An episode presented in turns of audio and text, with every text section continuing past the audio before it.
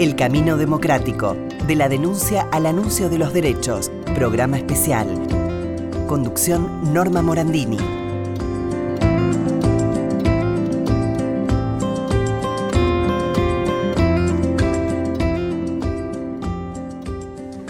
Primero fue el verbo, dice la Biblia, y el poeta agrega, la primera palabra fue elaborada con pánico y gemido.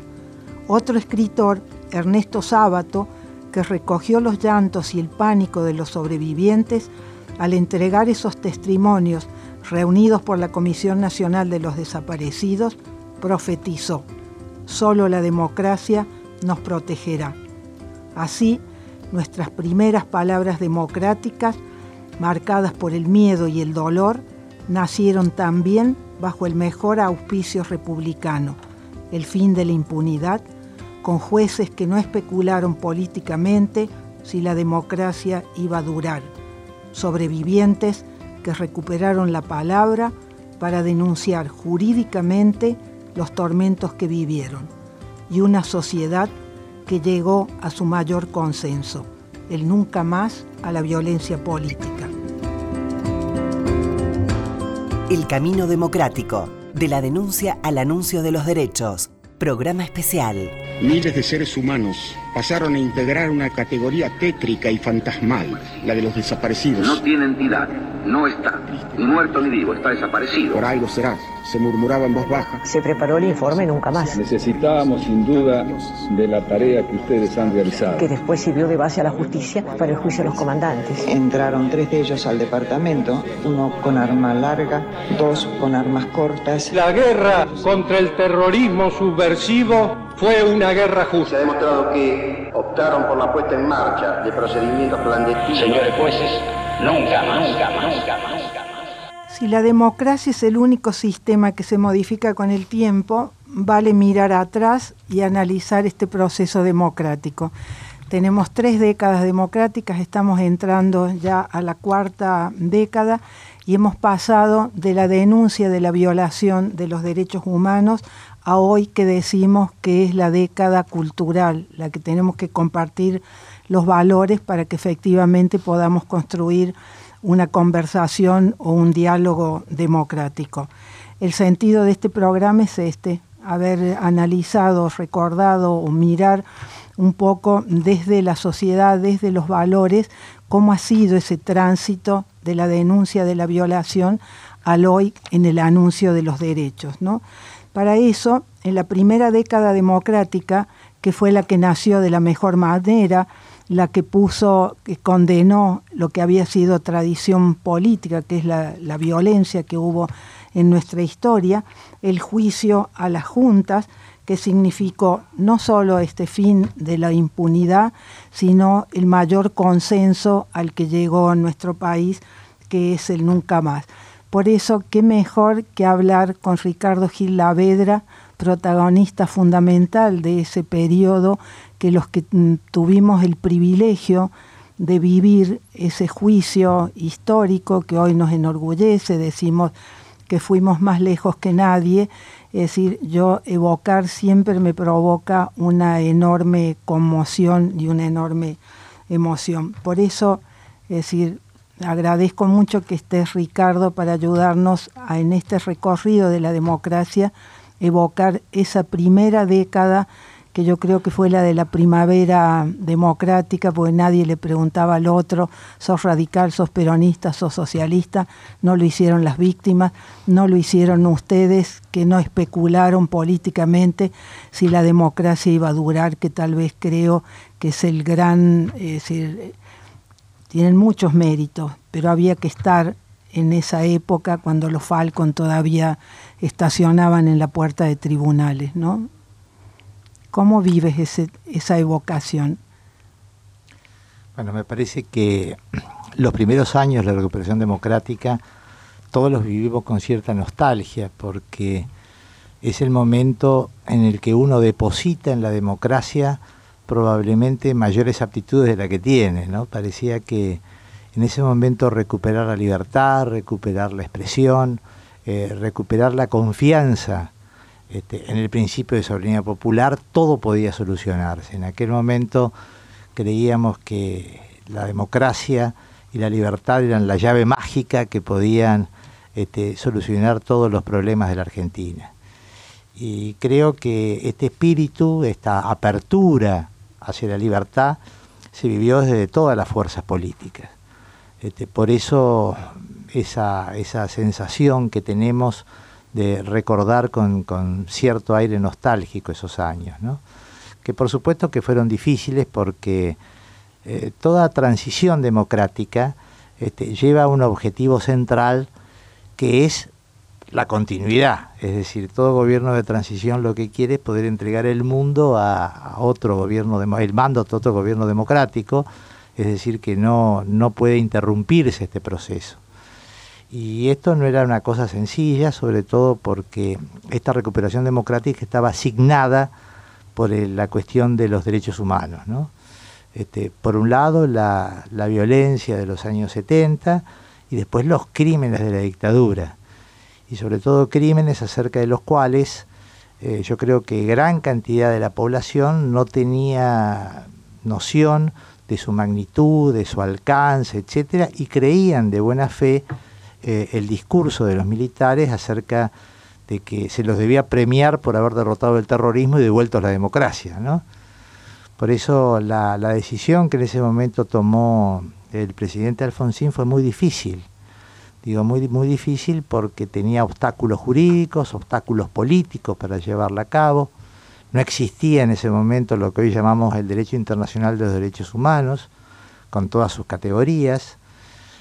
y fue una apuesta a que la democracia pudiera construirse de una manera distinta. Yo creo que la decisión de Alfonsín significó de que pudiéramos ir edificando la democracia sobre la base del Estado de Derecho, eh, sobre la base del respeto a las reglas, sobre, sobre la base del principio de no impunidad. Y yo creo que por eso me parece que la labor extraordinaria que llevó a cabo la CONADEP en su momento y el juicio han quedado incrustados como una bisagra ahí de la transición democrática. Sí, yo recuerdo siempre, como siempre me parece que fue el momento de la primavera democrática, que éramos todos buenos, teníamos enorme confianza y esperanza.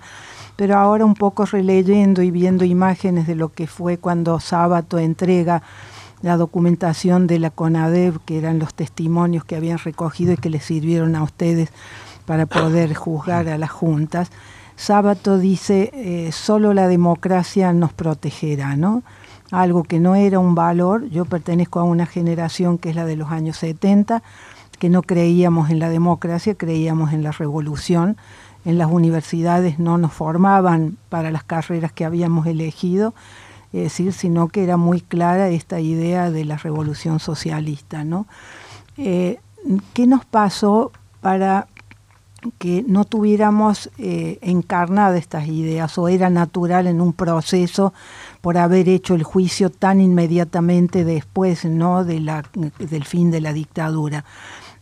quiero preguntarte antes, eh, ¿te parece que la sociedad participó o fue un juicio hecho casi a espaldas de la sociedad que celebraba el advenimiento de la democracia, no vio la humillación de una guerra eh, perdida como fue la de las Malvinas.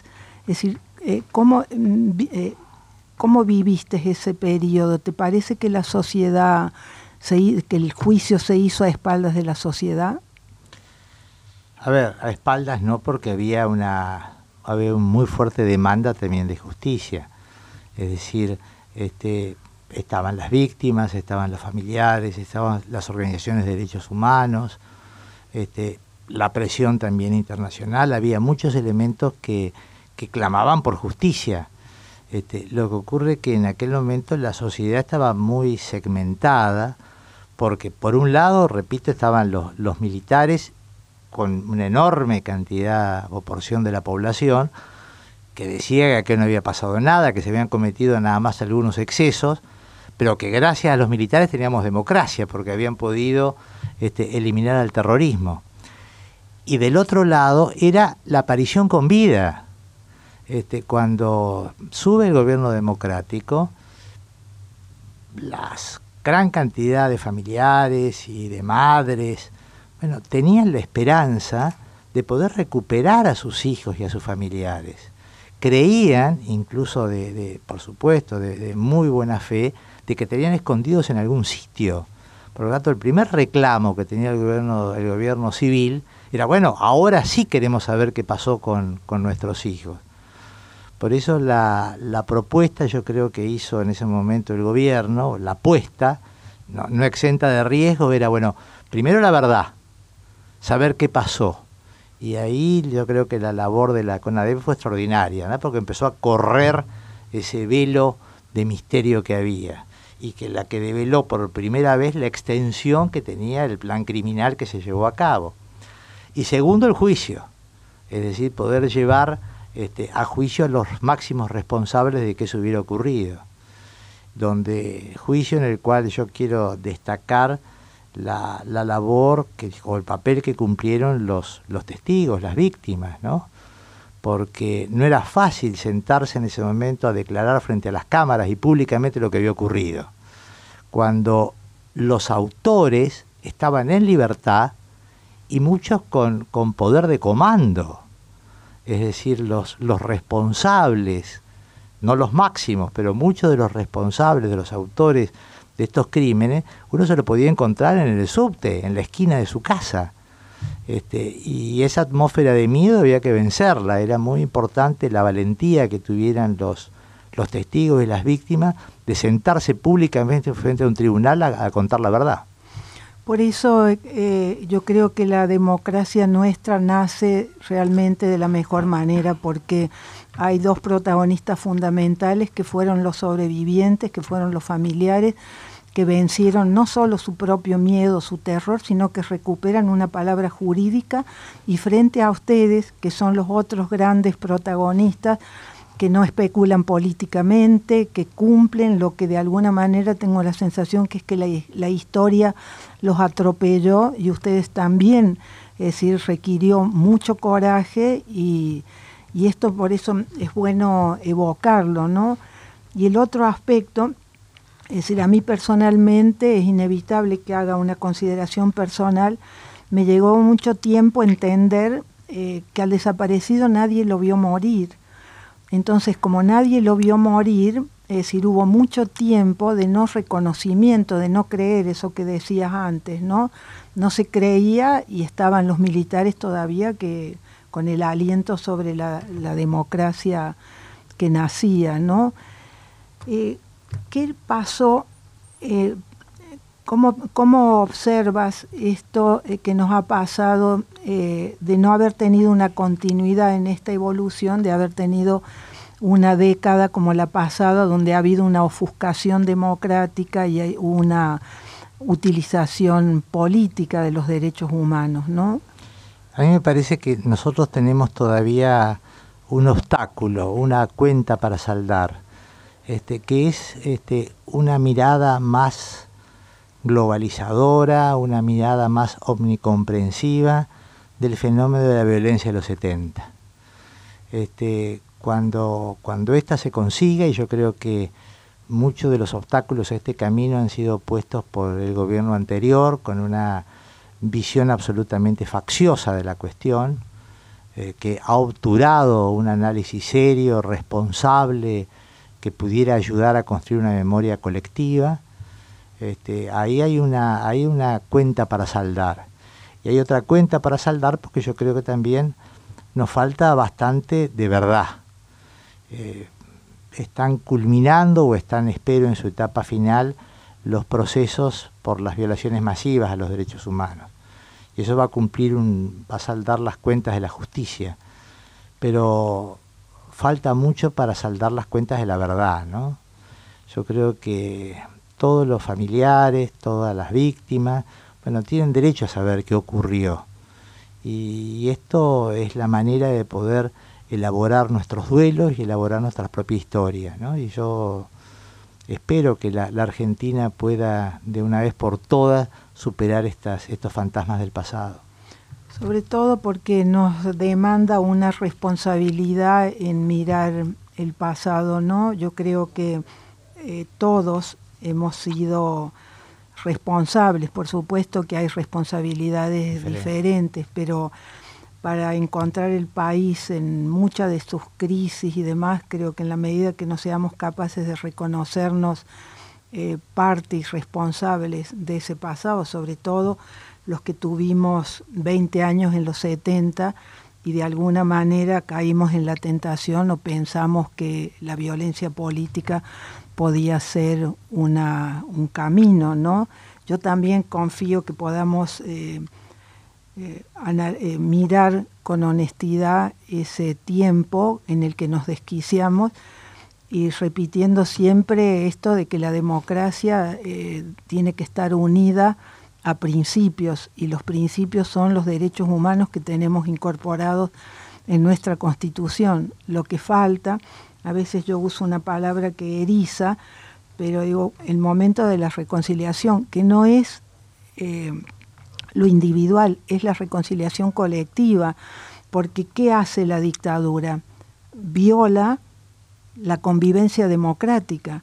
En algún momento tendremos que recuperar la convivencia democrática. Eso es lo que se llama reconciliación y que todavía entre nosotros genera tanta eriza todavía, ¿no? La posibilidad de entendernos recíprocamente este, siempre en clave de algunos principios fundamentales que son los derechos del hombre, ¿no? los derechos humanos.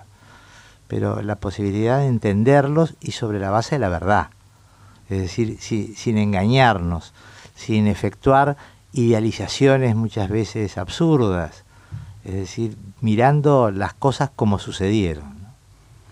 Gracias Ricardo y sobre todo no caer en la irresponsabilidad de cuando transmitimos la historia, falsificarla, ¿no? Porque dicen que cuando las sociedades no llegan a un consenso histórico corren el riesgo de estar anidando una venganza futura, ¿no? Sin duda. Muchísimas gracias. Al contrario, Norma.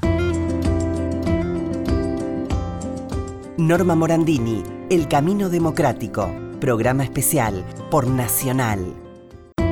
En Nacional, El Camino Democrático, programa especial Conducción Norma Morandini.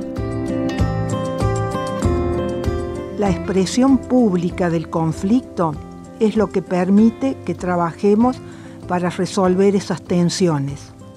El consenso no es un fin, es la consecuencia de reconocer las contradicciones sociales para que la solución surja de la propia sociedad. Lo mismo sucede con las ideas de igualdad y libertad que son derechos ciudadanos y van más allá de su reglamentación formal. De lo que se trata es de saber que todas las personas, todas, son ciudadanos de derechos.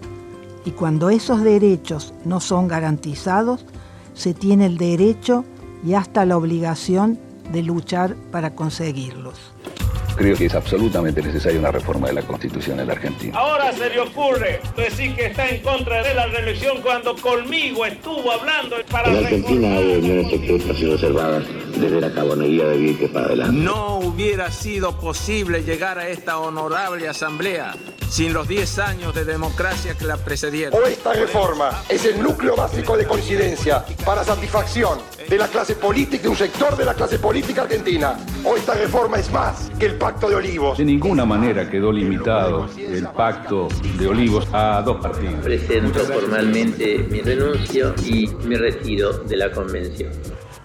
La segunda década democrática es la de la reforma constitucional. Teníamos un presidente que quería seguir siendo lo que era Menem y otro presidente, Alfonsín, que sabía que había que limitar el poder presidencial. La Convención Constituyente de 1994 trabajó sobre el núcleo de coincidencias básicas, que fue la expresión jurídica del Pacto de Olivos. Reelección presidencial versus espacios de poder. Los que recuerdan aquella época, la riqueza que tuvo el debate en la Comisión de los Tratados Constituyentes, que es el que incorpora todos los tratados internacionales de derechos humanos a nuestra Constitución. En esa época los constituyentes traviesos, para decirle de alguna manera, como eran Graciela Fernández Meijide, como fue Lilita Carrió o Juan Picafiero, no se preguntaban unos a otros, ¿sos peronista, sos radical, sos comunista? Y ellos eh, incorporaron este gran impulso democratizador de nuestra constitución. Marcos Novaro, ¿qué significó ese impulso democratizador en términos políticos y en términos de convivencia de ciudadanía? Sí, bueno, a ver, fue, algo muy importante eh, en, términos generales. La, reforma, digamos, me parece que fue, fue por primera vez una reforma acordada entre los partidos, incluso los que no habían eh, aceptado el Pacto de Olivos, como el Frepaso, eh, participaron de, la discusión y, juraron la, nueva constitución, digamos, ¿no? y me parece que ese acuerdo sobre reglas fue algo muy importante.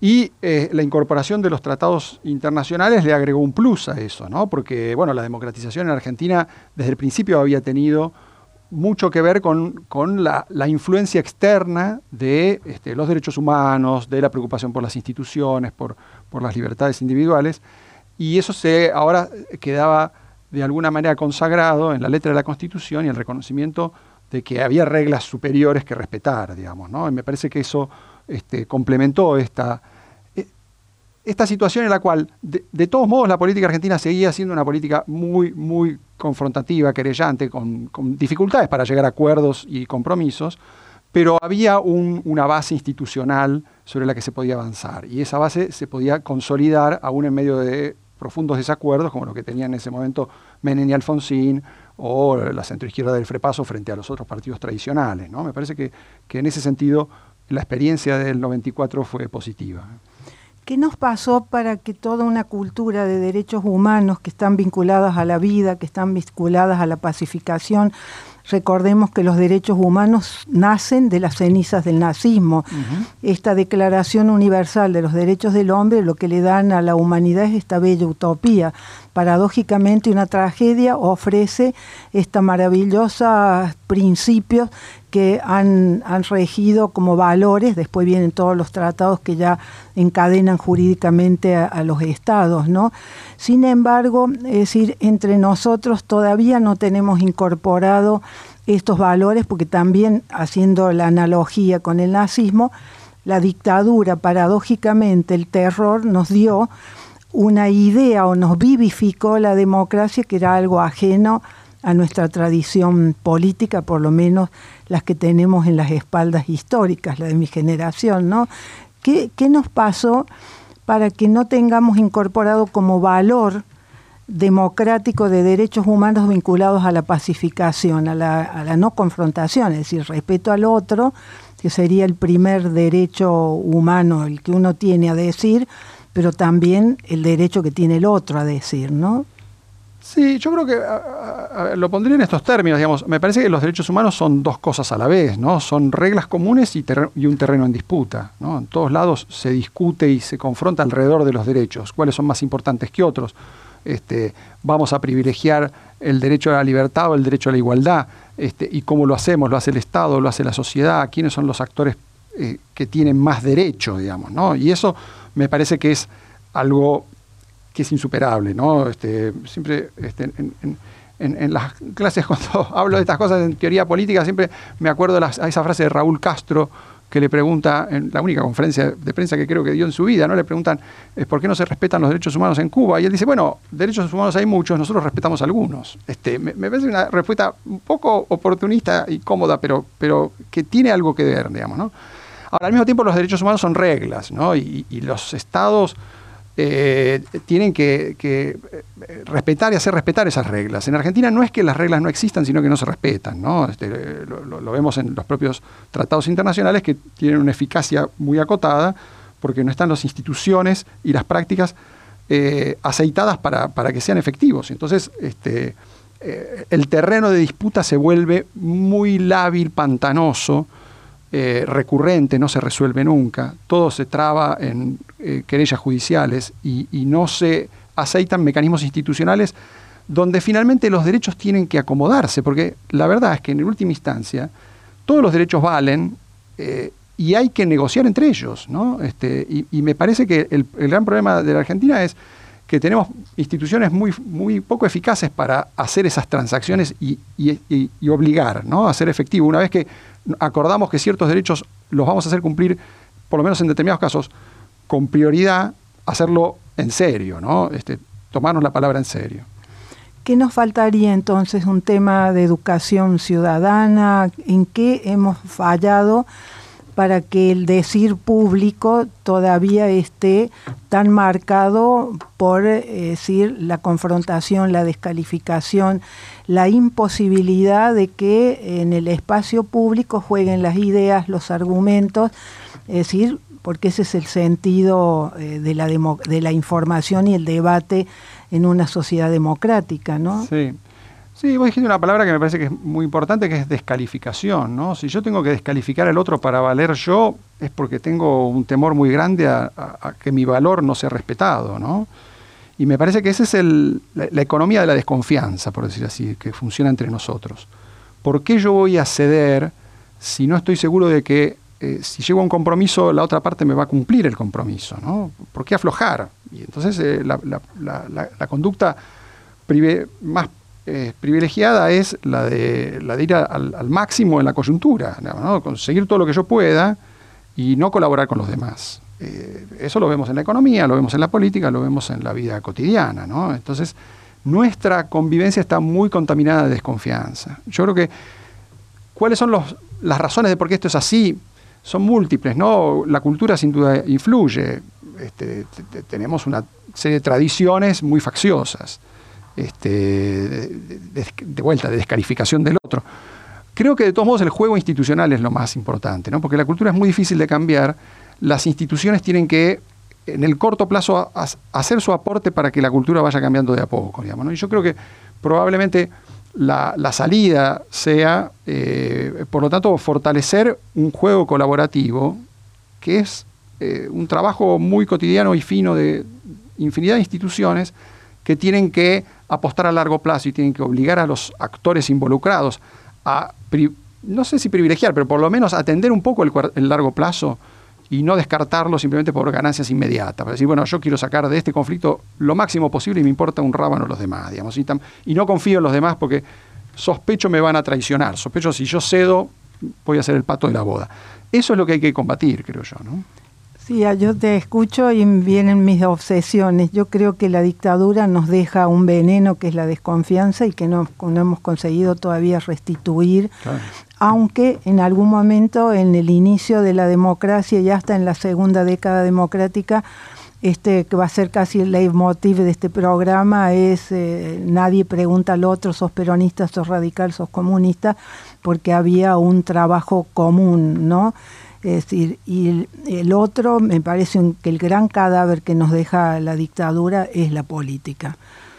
Sin duda, aunque eh, es cierto que la política Digo renació. Porque nace muerta, ¿no? es decir, nace muerta por el miedo. Sí, nació herida, digamos. Nació, nació, con, esa, con ese trauma de, este, de la mentira, ¿no? De, del fraude y la mentira, que fueron aún, en algún sentido tan o más disolventes que la violencia misma, ¿no? Este, y, como vos decías, eh, la dificultad para generar confianza que de todos modos los actores civiles eh, en algún terreno lograron, ¿no? Porque creo que el mismo hecho electoral, es decir, bueno, yo voy a la elección y no sé cómo voy a salir, pero acepto la regla y me comprometo a obedecerla, aunque pierda, eso es confianza, ¿no? Entonces, en algún sentido, de esa ceniza fue surgiendo un juego, un juego que es, este, como en todos lados, imperfecto, este, que le costó madurar, le costó extenderse.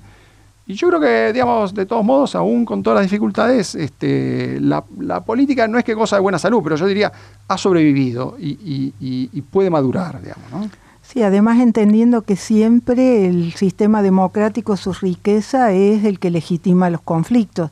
Somos todos iguales ante la ley, hay intereses en pugna, hay que trabajar sobre los conflictos, ¿no? Tal vez esto es lo que nos falta aprender es decir, de quitarle un poco de dramatismo al conflicto, eh, saber que eh, el, que los gobernantes, no importa el color político que tengan, están obligados a cumplir lo que les manda la Constitución. Es decir, cambiando esta idea de que no es el gobernante el que distribuye derechos porque es buenito. Los derechos están en la Constitución y están obligados a, a garantizarlos los gobernantes, sea el que sea el color político, ¿no?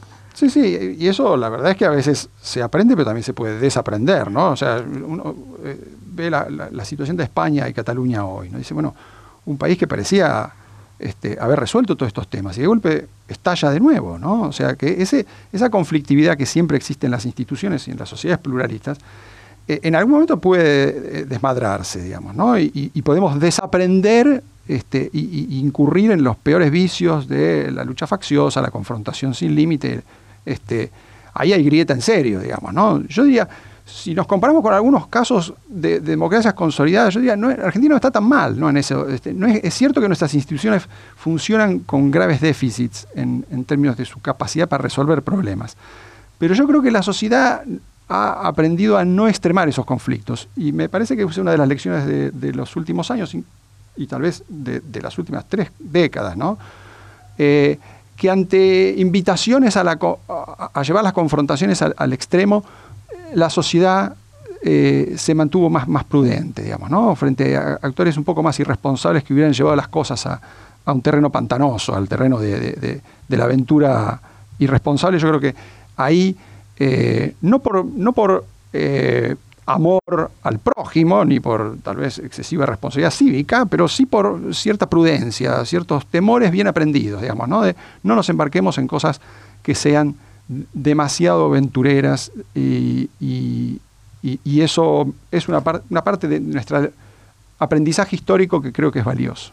¿Será porque estamos todavía muy cerca del pasado de terror? Porque, ¿qué piensas de los que dicen que cuando no se llega a consensos con la historia, eh, corres el riesgo de las venganzas futuras, ¿no? Que es un poco lo que pasaría en Europa o esto que cuando pasó en los Balcanes, que uno no podía entender que se iba a, cuestiones del, año 1000, ¿no? O como pueda pasar ahora que, tenemos a, a Barcelona y España están adaptándola como ejemplo para que no nos pase, ¿no? Sí, me parece que, digamos, la, nadie está vacunado contra este, esta deriva confrontativa, ¿no? Y no creo que los consensos históricos sirvan demasiado, ¿no? No, para desestimarlos, ¿no? Pero yo no seguiría insistiendo con que si nos ponemos de acuerdo sobre el pasado, vamos a ponernos de acuerdo sobre el futuro. Me parece que eso no es así. ¿no? Acuerdos sobre el pasado hay algunos precarios, pero probablemente no mucho menos que en otros países. Es cierto que hay países más consensuales que Argentina, pero eso es como quejarse de que Argentina es un país populista. Es así, digamos, es más populista que, que otros. Tiene sus ventajas y sus desventajas eso.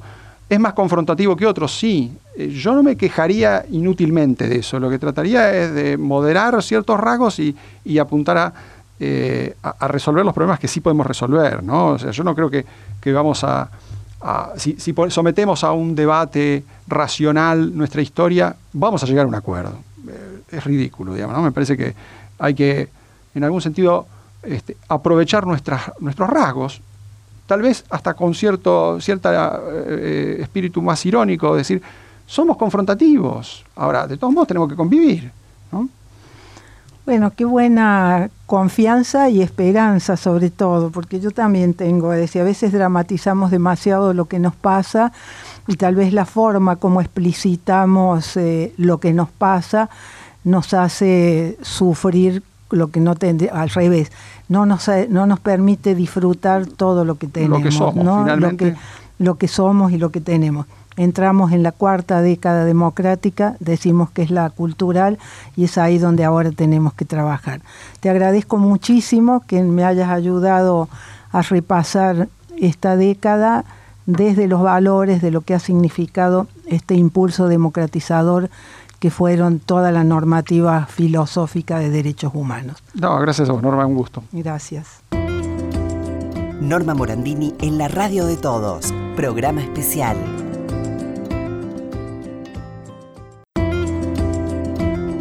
Norma Morandini en la radio de todos, El Camino Democrático, programa especial.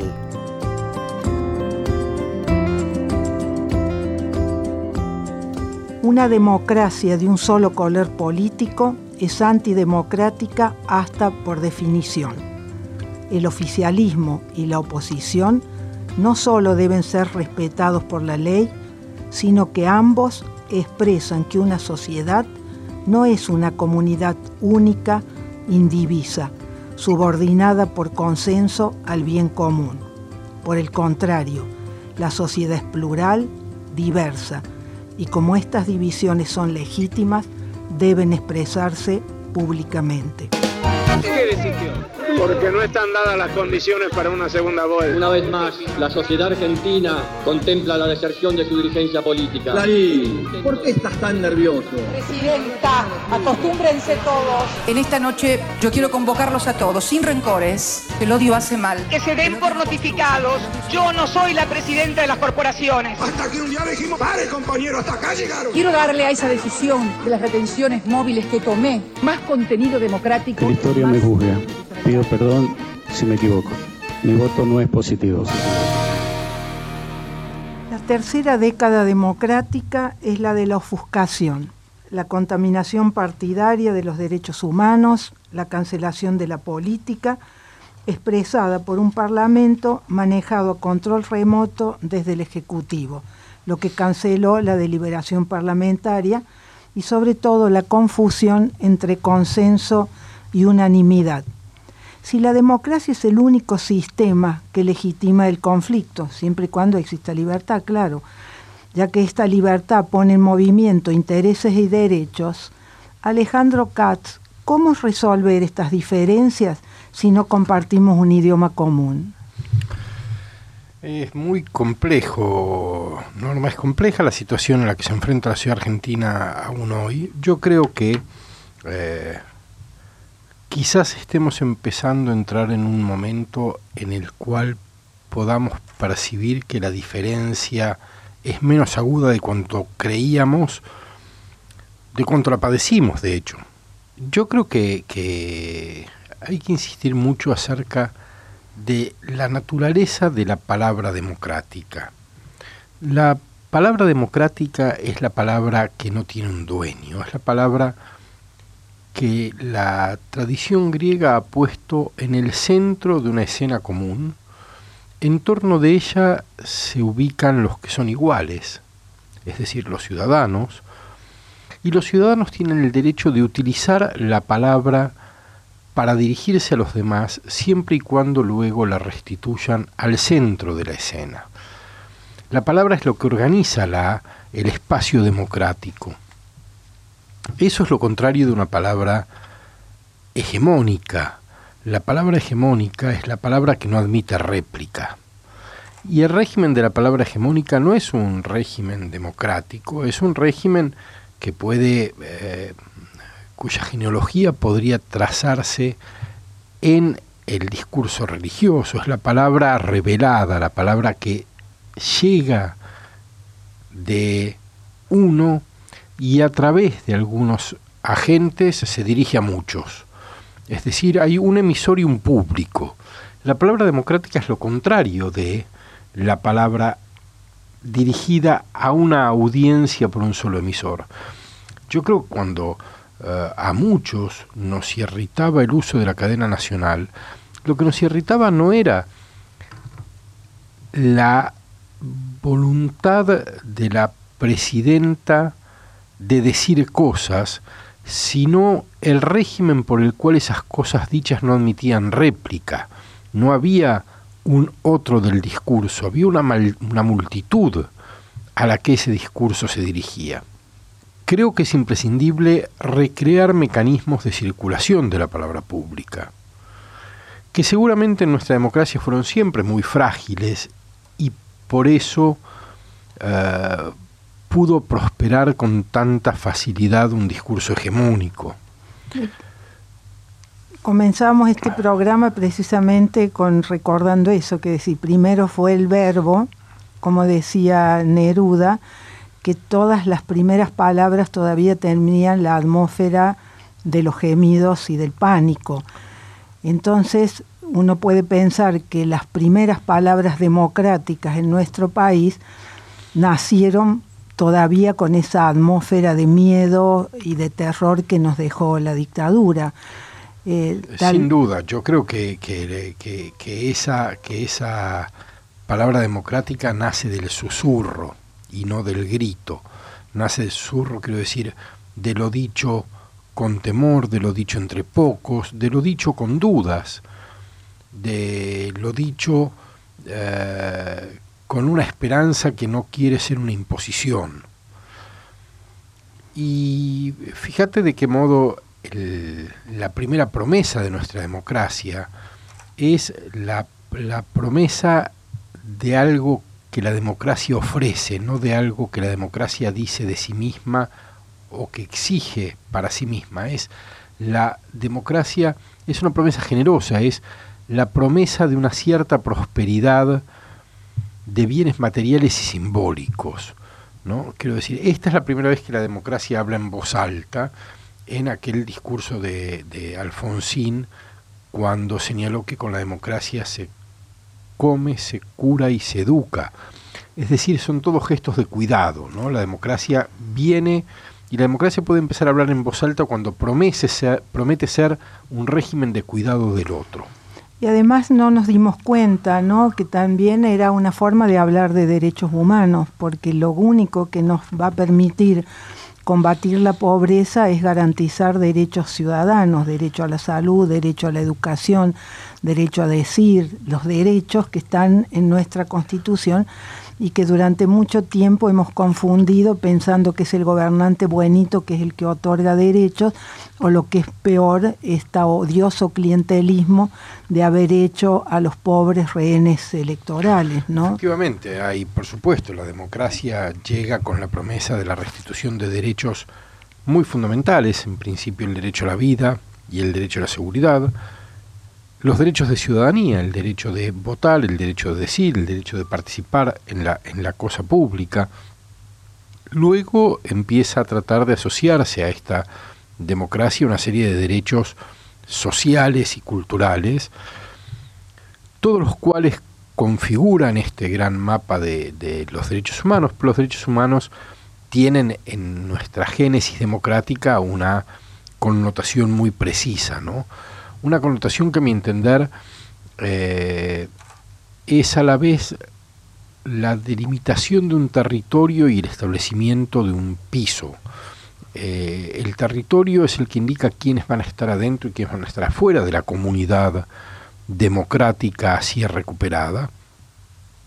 Y van a estar adentro todos aquellos que reconozcan eh, que reconozcan como fundamental el pacto de, la no violación de la integridad física, psíquica y moral de los demás.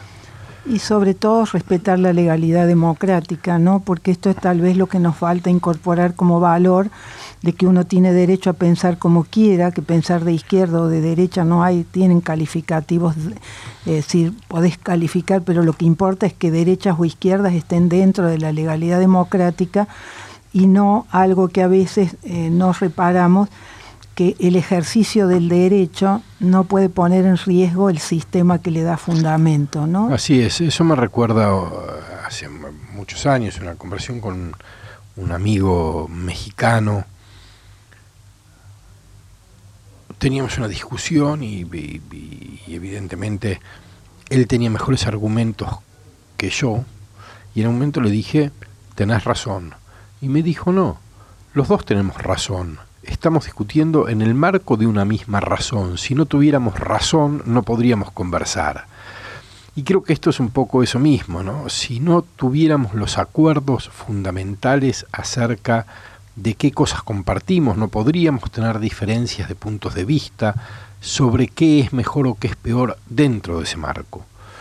La democracia debería ayudarnos a pensar dentro de un marco, pero ese marco no es solamente el marco de los derechos ciudadanos o, como vos decías, de la legitimidad y la legalidad democrática, sino también el de los derechos en un sentido fuerte. Y en un sentido fuerte quiere decir se necesitan ciertos requisitos para el ejercicio de la ciudadanía. La ciudadanía no se puede ejercer desde cualquier condición.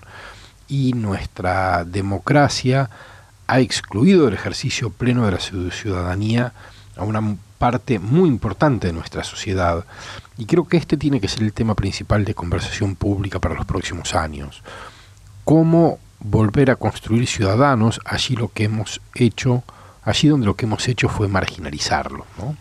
Sí, porque mm, lo que es molesto para todos nosotros es como que ha sido en la democracia donde hemos dejado uno de cada tres de nuestra gente fuera de lo que uno podría decir con cinismo de qué democracia hablan si está invalidada en la injusticia social. Pero también es bueno recordar que solo con libertad uno puede reclamar que falta el pan o que falta el trabajo, ¿no? Yo no creo que haya ninguna duda acerca de que no es eh, una disyuntiva aceptable la disyuntiva entre libertad e igualdad. Creo que sin duda la libertad es como se decía en alguna época, innegociable. Eh, pero aceptado eso, y creo que somos muchos quienes aceptamos que no tiene que haber ninguna transacción entre libertad e igualdad, creo que la conversación que falta hoy en Argentina tiene que ver con la conversación sobre la igualdad y sobre la igualdad como un modo real de, de distribución de bienes simbólicos y económicos que permita que el 30% de la población argentina excluida integre nuevamente una sociedad que le ha dado vuelta a la espalda. Tenemos que aprender a conversar de manera democrática, esto es respetar al otro, pero además ser capaces de dudar de nuestras certezas. ¿Cómo se hace? Hay países que han hecho una pedagogía del encuentro, es decir, ¿de qué manera los argentinos tendríamos que hacer carne todo esto que uno lo puede ver, inclusive lo ve en uno mismo? Yo venimos de generaciones de mucha intolerancia y hemos entendido la vida, nos ha enseñado la historia, nos ha enseñado aquello que Sábato vio tan claramente cuando entregó los documentos de la CONADEP, solo la democracia nos protegerá, ¿no? Sí, yo, yo no creo que haya fórmulas, pero creo que hay que buscar caminos. Eh, me parece que quienes tienen responsabilidades de poder tienen la parte principal en la responsabilidad de buscar esos caminos y creo que uno de los modos de comenzar en un camino de escucha del otro tiene que ver con no suponer que la mayoría concede la razón. Quiero decir, es posible ganar una elección y no por eso tener, no por eso estar en la verdad. Creo que la sociedad es, es algo muy complejo y hay muchas verdades, todas ellas con algo valioso. Creo que el gobierno, creo que las organizaciones de la sociedad civil, creo que los partidos políticos tienen que escuchar a los demás. Tienen no que escuchar a los propios, porque con ellos hablan asiduamente, tienen que escuchar a los otros. ¿Qué hay en los votos ajenos? ¿Qué hay en las opiniones discordantes? ¿Qué hay en los rechazos? ¿Qué hay en las discrepancias de verdadero? ¿Qué hay de importante? ¿Qué hay de necesario hacer escuchado y tomado en cuenta? ¿Qué nos dice del mundo que no estábamos viendo? Uh, yo confieso que si bien tengo la impresión de que la gran división facciosa que el kirchnerismo había introducido empieza a,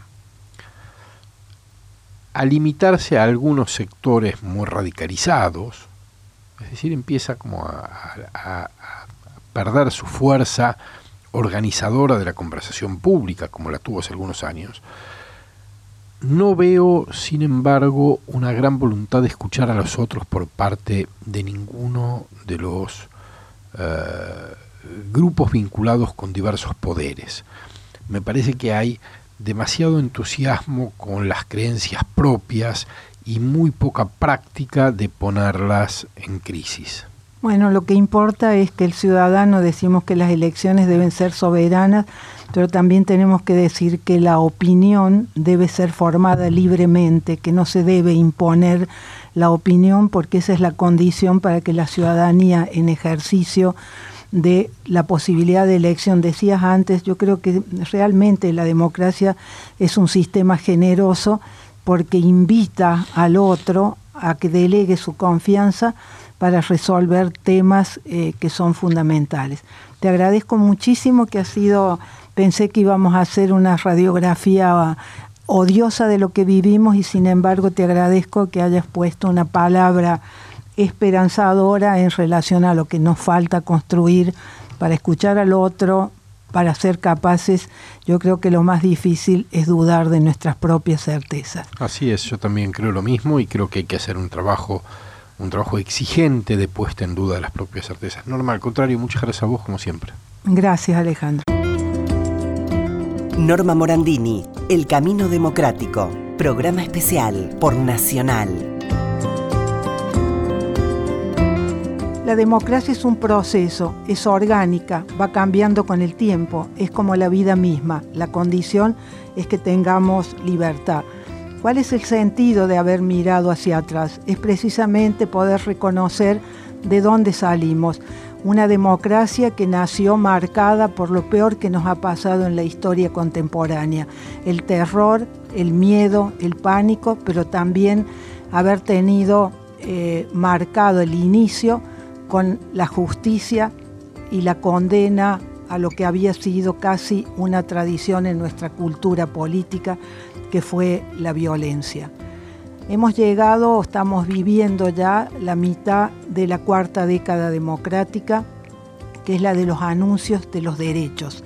Los derechos que están consagrados en la ley, los derechos que están consagrados en nuestra constitución, pero que a juzgar por nuestro debate público tan eh, ofuscado, tan lleno de descalificaciones o tan llenos de insultos, eh, tal vez lo que nos falta aprender es encarnar estos derechos en nuestros corazones, en nuestra forma de decir y poder reconocer al otro como un igual, aunque piense de manera diferente, rece a santos diferentes o tenga la vida que quiera. Esa es la riqueza de la democracia. Como hemos hablado también de las palabras, nuestras primeras palabras, como decía el poeta, marcadas con las atmósferas de los gemidos y del pánico, es bueno entonces terminar esta evocación del tiempo que ya llevamos viviendo en democracia, usando también bellas palabras, las de Borges, cuando dijo que somos la justificación de nuestros muertos. La democracia no es de nadie porque es de todos.